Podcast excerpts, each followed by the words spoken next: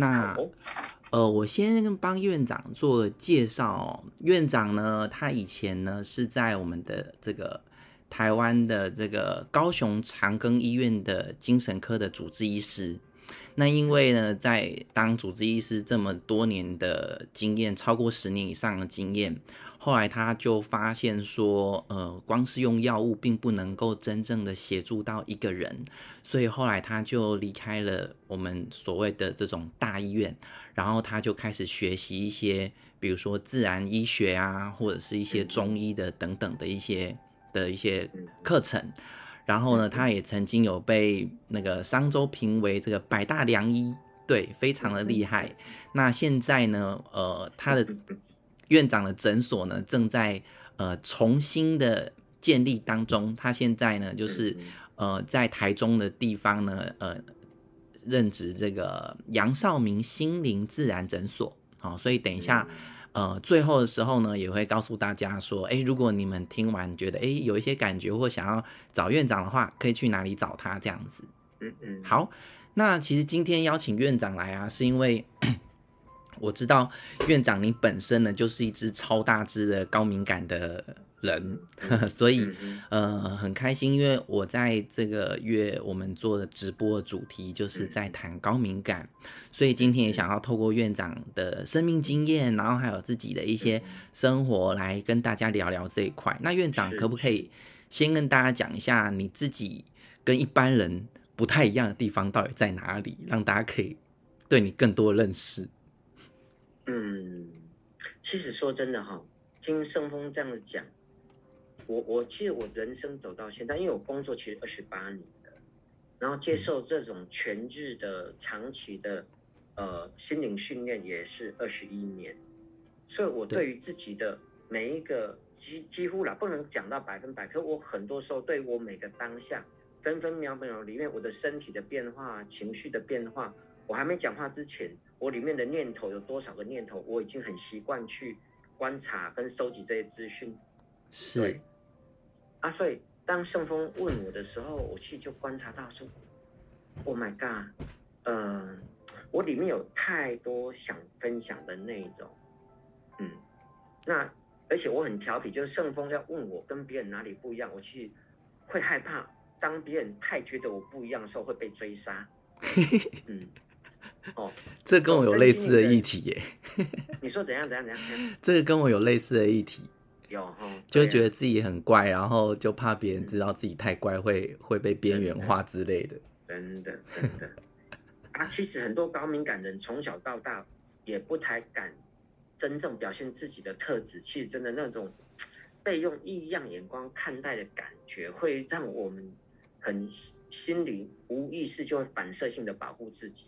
嗯，哎，他没有完全好跟不好，他也是一个保护机转。可是当我们无法观察到自己的反应，然后无法去跳脱自己的反应，而去有选择的做出自己想表现的事情的时候，我们就会被这些反应制约或捆绑，就会变得不自由。是。可是如果我们训练够久的时候，嗯、其实，呃，这些反应变成是我去了解自己，了解我身边的人，了解我人生当下的情境中很多我的肉眼观察不到的微细资讯的资料库。OK，所以我我还蛮享受这样的生活。嗯，所以刚刚院长你提到，就是说你你会很细微的去觉察到，就是不管是自己内在的声音，或者是别人别人就是会怎么样去看你的。那就我的感觉就是说，在很多时候你的一些情绪啊或感受，会比一般人还要放大很多很多倍。嗯，就是林胜峰，他因为他是一个比我内敛，虽然他里面很骚包，对，所以他就觉得我放大很多倍。可我觉得我这样活得还蛮正常的，因为我没有压抑我自己。了解，了解，了解。好，抱歉，抱歉，抱歉。所以没有我的意思，就是说，那院长，因为我知道很多的很多的人呐、啊，就是情绪来的时候啊，就是会很容易就被淹没了，因为情绪会比一般人多。对对对对，那这样的话，对院长你是怎么样去？开始学习怎么样调整，让你自己可以不会被这些情绪淹没，不然很多时候一点点事情的时候，我们就整个被淹没掉，很很难去处理事情。我了解，嗯。然后我去今天会一直跟盛峰说抱歉，是因为我最近发现我的大脑有一点点有呃高功能雅斯伯格的生理反应。哎哎，露露说我们的声音会很小声，其他朋友会有这种感觉吗？哎，如果需要，我们再想办法调整。有吗？会很小声吗？你的你的音量调调看，因为其他我们试前面试声音，大家是说 OK 的啊。我先继续往下聊。好，因为。我我偶尔会跟人家讲，我有高功能雅斯伯格的特质。对，因为我前一段圣峰在跟我讲的事情的资讯还没有处理完，我那边的神经回路的电位还在里面放电的时候，你问我第二个主题，我会想要从第一个主题回答。哦，就是我跟别人到底有哪里不一样？对，哦，然后我前面会故意保护自己，说我跟大家都一样，我有眼睛，有眉毛，有鼻子，有嘴巴。好、哦，所以我不讲，可能其实说真的，一般人也不会知道我我跟别人有哪里不一样。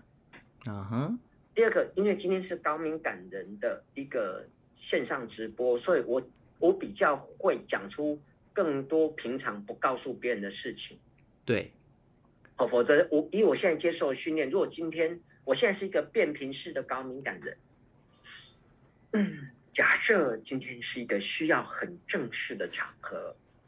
好，我们需要很呃，比如说各位想要知道忧郁症的病因呐、啊，然后它跟我们大脑里的血清素失调、多巴胺呐、啊，好，这是叫做精神病理学的学理。好，或者今天呢，我们是来到一个心理研讨会，我们开始探讨到人类的一个心理防卫机转。好，那就像弗洛伊德讲的，我们的内心有属于求生的本能跟求死的本能。我是变频式的，就是哎，你要我讲心理学，我就变成心理学的杨少明。了解，所以你会切换，有点像不同人格这样子吗？这不是人格啦，oh. 人格都是我，我是清楚的知道我。OK OK，嘿，那但是哦，他说雪玲说我们两个音量不太一样，对，谁太大声，因为谁太小声，因为因为这个因为这个直播是从我的电脑发出去的，所以我现在降低一点我的音量.这样子的话应该就会比较平衡一点了。嗯嗯嗯嗯嗯，好。好哦，那我就继续讲。好哦，好。然后刚刚讲到说我是变频的，呃，高敏感人。对。那因为今天是针对高敏感的所有的朋友们，不管我们以前有没有见过面，然后其实我这三年，包括我刚刚一开始跟圣峰分享说，我目前非常努力的要让大家从脑科学。从物理学的角度去了解高敏感体质，它是一个大脑、我们的神经回路、我们的免疫功能，嗯，他遇到相同刺激，他是生理上会有比一般人，一般人可能是大脑放出现的反应强度是一倍到三倍，可依我的临床经验的观察的话，我观察到高敏感人的大脑放电强度。可能是八倍到三十几倍，哦，它是生理问题，会造成我们的心理反应、情绪反应、嗯、是、哦、比较强烈。嗯，因为我拜托，我现在五十五岁，我工作二十八年，我上过非常多情绪心理学、身心灵的课。是，在我了解自己不够深入之前，我常常上完课都觉得我没问题。嗯哼。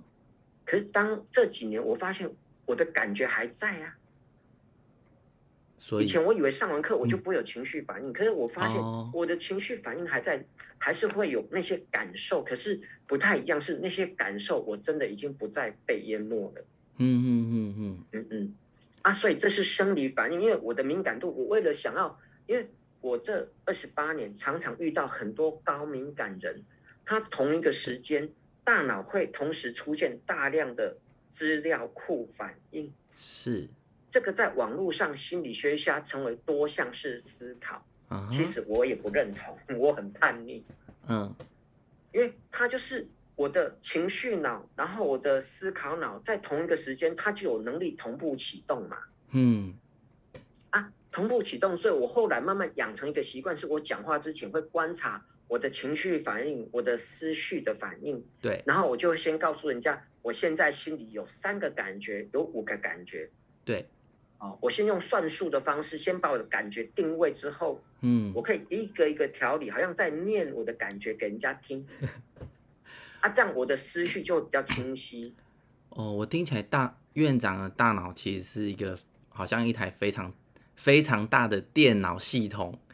我刚刚听到的就是说，你有感觉的时候，你会先去看见那些感觉，然后你再去决定说你要怎么来去表达。所以我听起来是你有一个觉察力在你的情绪的后面，然后你可以去看见自己这些东西。那那我想要问院长啊，就是说，那你如何可以让自己可以到后面去看见自己这些情绪，因为像一般的我们，可能情绪来直接就进入那个情绪感觉，就直接被淹没啦。那要怎么样可以到那个后面去看见自己的这些？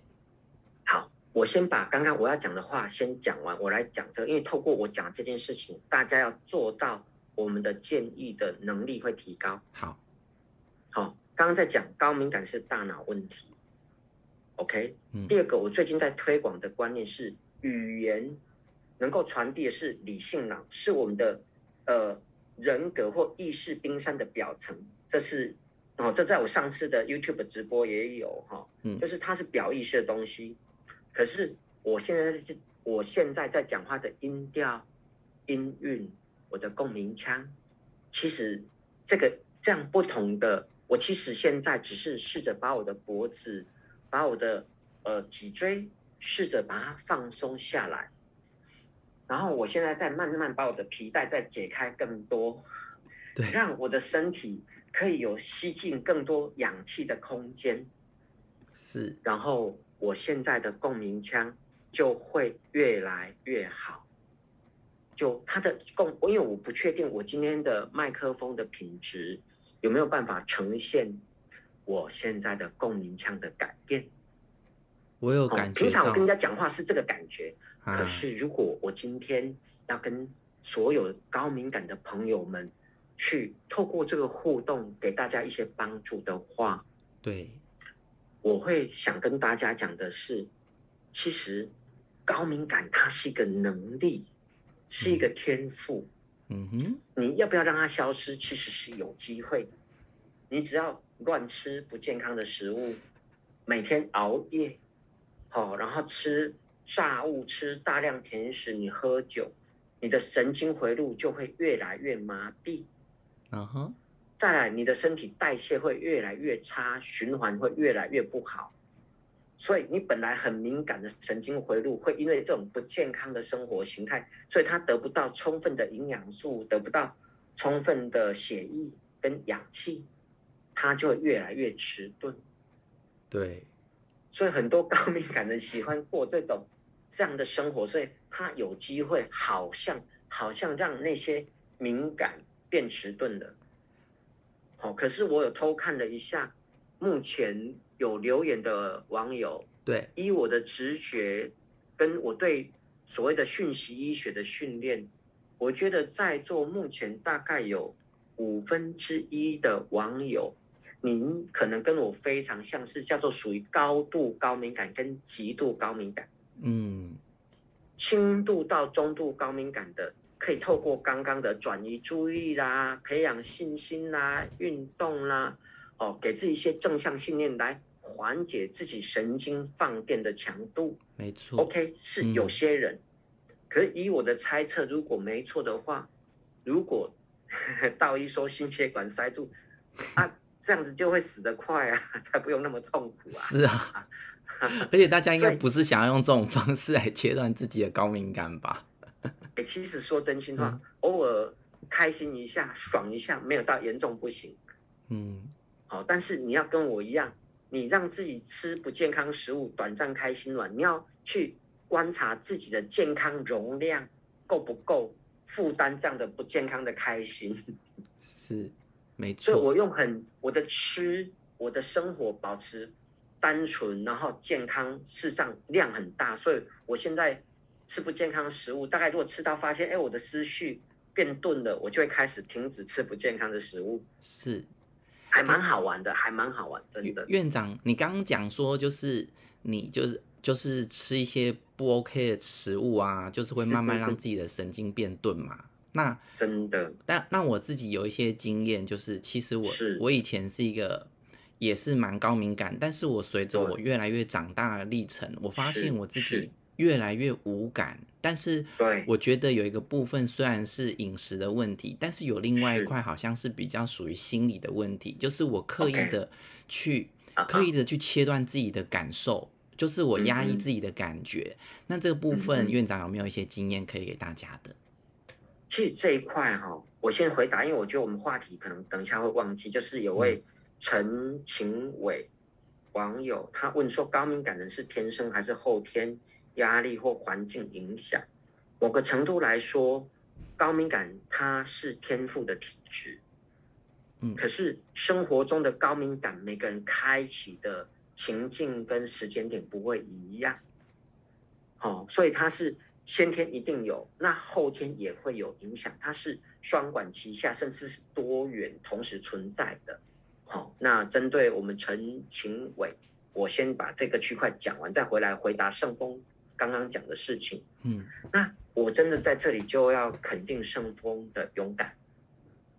我刚认识他的时候，他的我跟对这个叫做他的理智脑无法感受到自己的情绪脑跟。反射神经系统的神经放电，所以他很理智的、很专注的。当年我刚认识他，还没有接受过这种是属于呃心灵训练时期的圣峰的时候，你就看到他眼泪在流。他问我说：“院长，我为什么在掉泪？”真的，哎，没有错，没有错。所以你问我说，高敏感人因为忽略会不会变得不敏感？我在我的工作经验上，我认为其实你的高敏感还是持续在运作着。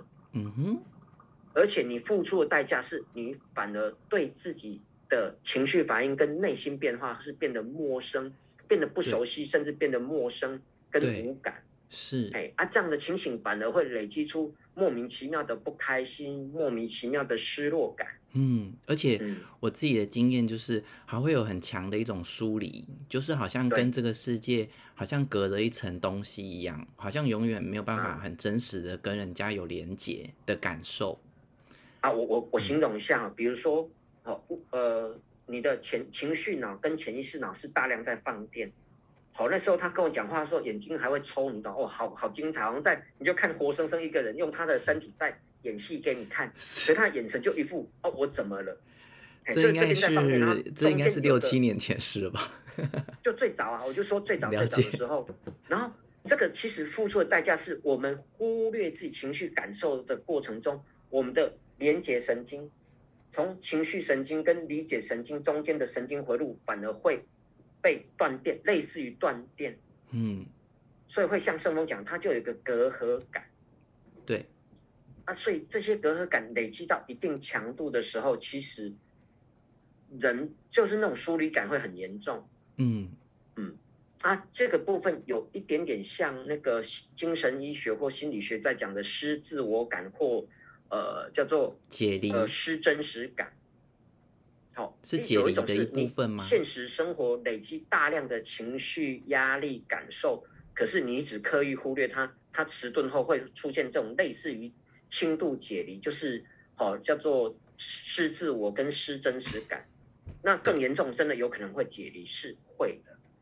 嗯嗯啊，我当年的话是在考高中联考之前，好、哦、面对青春期的情感需求，面对呃被家人期待我要考上医学系的压力，然后当时还有就是说，觉得我国高中以后，我如果没有把书籍里面的资料消化过，我没办法盲目背书的这种困扰捆绑的很严重。嗯，然后而且我童年的时候，我的原生家庭跟我的互动让我有一种误解，会以为说我我有把书读好，然后好好当个有名的医生，才是一个活得有价值的人。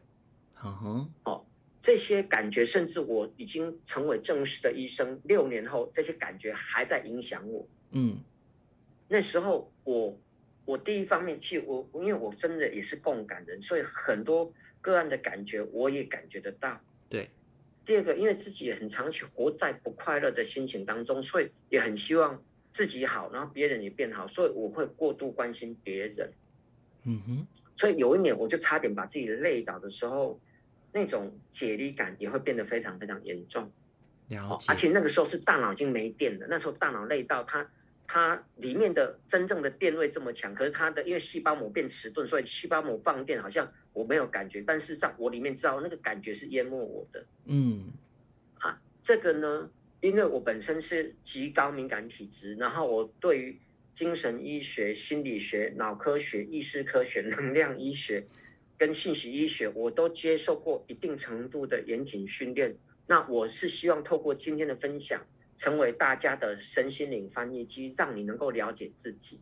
是，嗯，因为越了解自己，你看到那些反应，你就比较知道说，哦，我其实没有我想象的那么的不好，那只是我的感受力比人家强，然后只是我还没有学会新的技巧，去让这些神经回路的电流就顺利通过，我才会卡在那里。嗯，是这种感觉。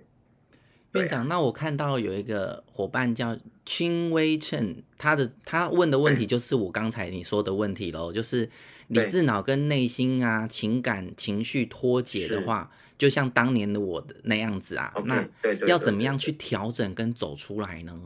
哦，这轻微称你你真的是你问的都是很很到位，但是又很艰涩的问题。然后我们谢谢。Virora 帮我们做了摘要，你很棒，也谢谢你哈。哎，会蛮感动的。我会发现圣丰这边很多很多网友们，其实真的是会让我感动，因为看着你们的留言，我里面的其实说真的，虽然我现在已经活得很快乐，可是我我那种过在很孤单的高敏感的人生是二三十年，嗯哦，所以虽然我现在已经很开心，可是。哎，感受到大家的那种共鸣感，我里面那种想掉泪的心情，那种感伤、感动，还有就是哦，我不用再隐藏自己的感觉，是此刻有浮现的。所以我要谢谢大家，真的很开心。是，真的，真的。然后呢，好，我们往下回到君威劝你的，你给我的，呃。没有记忆力是一个重度解离，没错，就是一个压抑到我们，但是它也不一定要立即去解开它，因为有很多时候我们大脑没办法回忆往事，是因为那个往事对现在的自己，大脑的功能、情绪的觉察以及观察到自己情绪跟人生经验，能够像我这现在这样的话，可以快速去去调频、调整频道，然后打通从没路中。没有路的过程，找到有路径，然后让自己好像去理解这些所有过程的真实意义，它是需要功力的。所以，如果目前做不到，先不要急。但是大家开始理解说，哎，我没有记忆是一个过度压抑，它其实，在精神医学不会分类在解离啦。哦，嗯，对，它是比较是分类在另外一个，就是过度压抑造成的无法回忆的过程。哎，那轻微症问的理智脑内心情绪脱节造成的失真。哦，我想一下，哦，这个，这个有难哦，这个题目。呃，我我我分成五个方式跟大家分享。好，哦，在我目前一对一，我要感谢很多曾经跟我做过 One by One 咨询、心灵咨询的朋友们，是因为我是打开我的神经回路，觉察我自己，然后解读对方的神经讯号。我是透过呃观察，然后讨论，呃观察，然后转译，然后讨论。而累积出一个截然以往的新经验，好，不同的经验值。那其中一种技巧叫做直观式的讲话，哦，找一个够成熟、可信任的人，嗯，啊，如果对里面有些朋友，你们的神经回路，我不好意思，以我这样去看文字，我觉得大家，如果你神经回路不够完整之前的话，先不要急着做我现在要讲的事情。因为你的神经回路负荷不了，但是如果已经有做过身心灵学习的朋友们，呃，那个过程的话，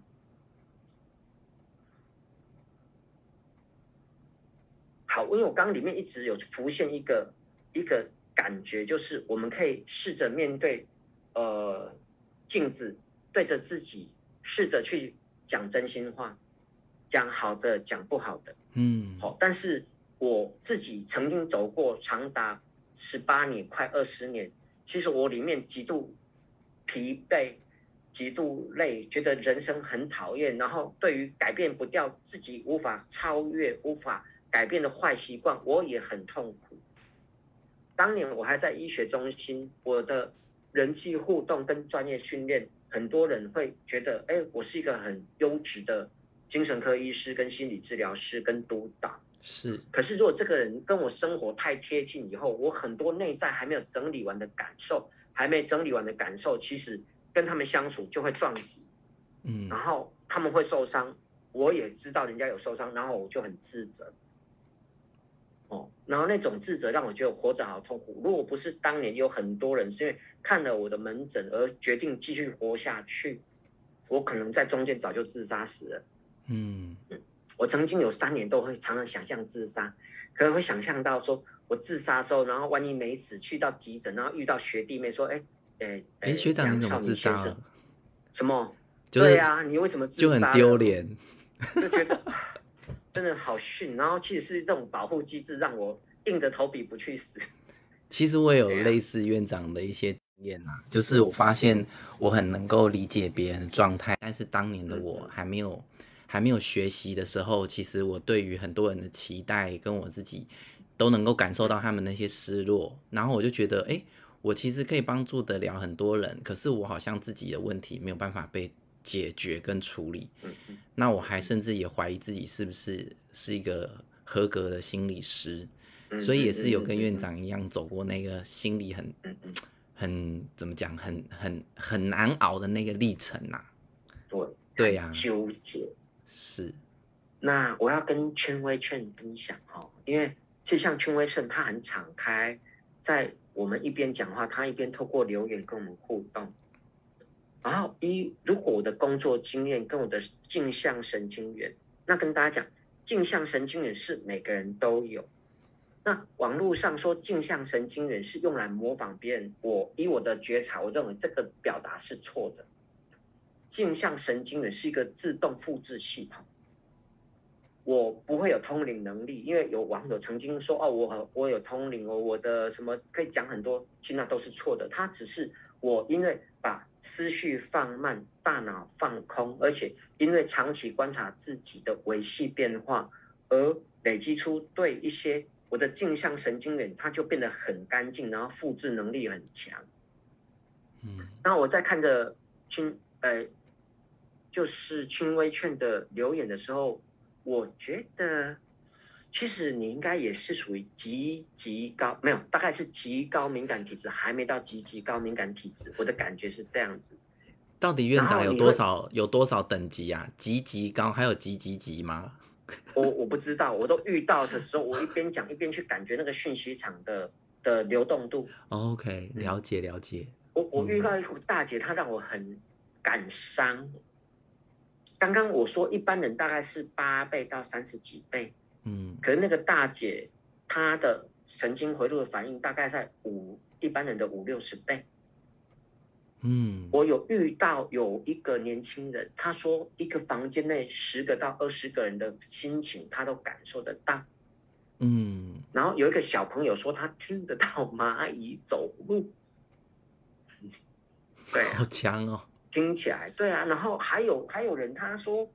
隔好几个房间讲话声，他真的听得到。嗯，那我还曾经有个幼稚园的小朋友，我跟他妈妈在一楼在做咨商，他明明在二楼，已经隔了，你好像是一楼到二楼的空间。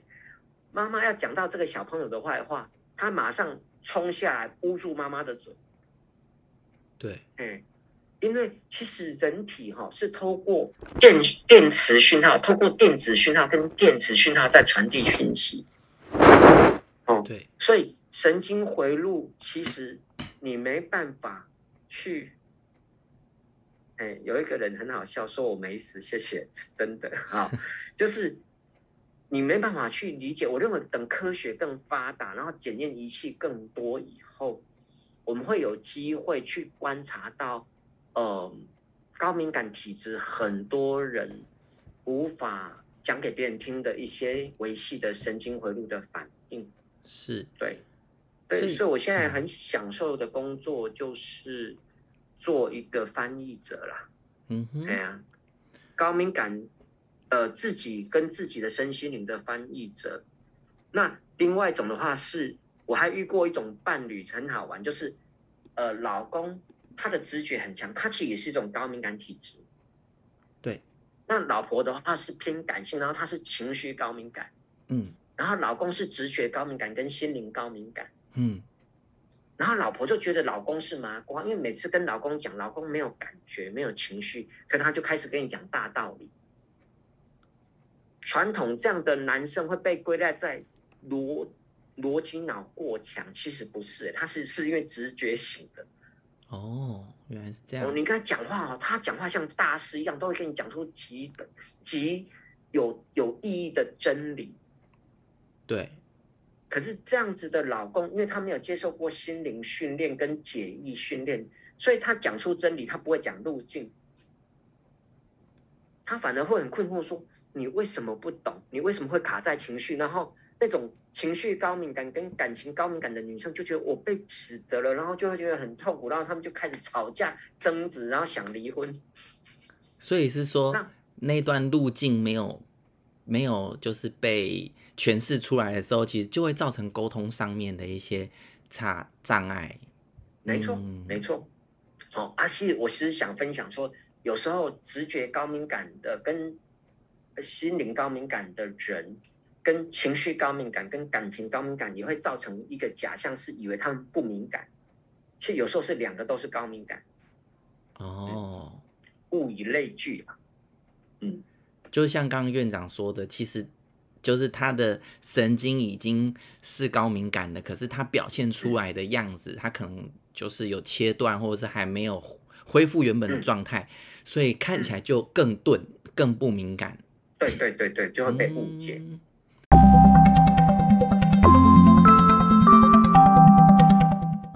谢谢您的聆听，欢迎追踪 FB 亚特的新聊空间，以得到更多的资讯。或是欢迎跟我预约做一对一咨询哟。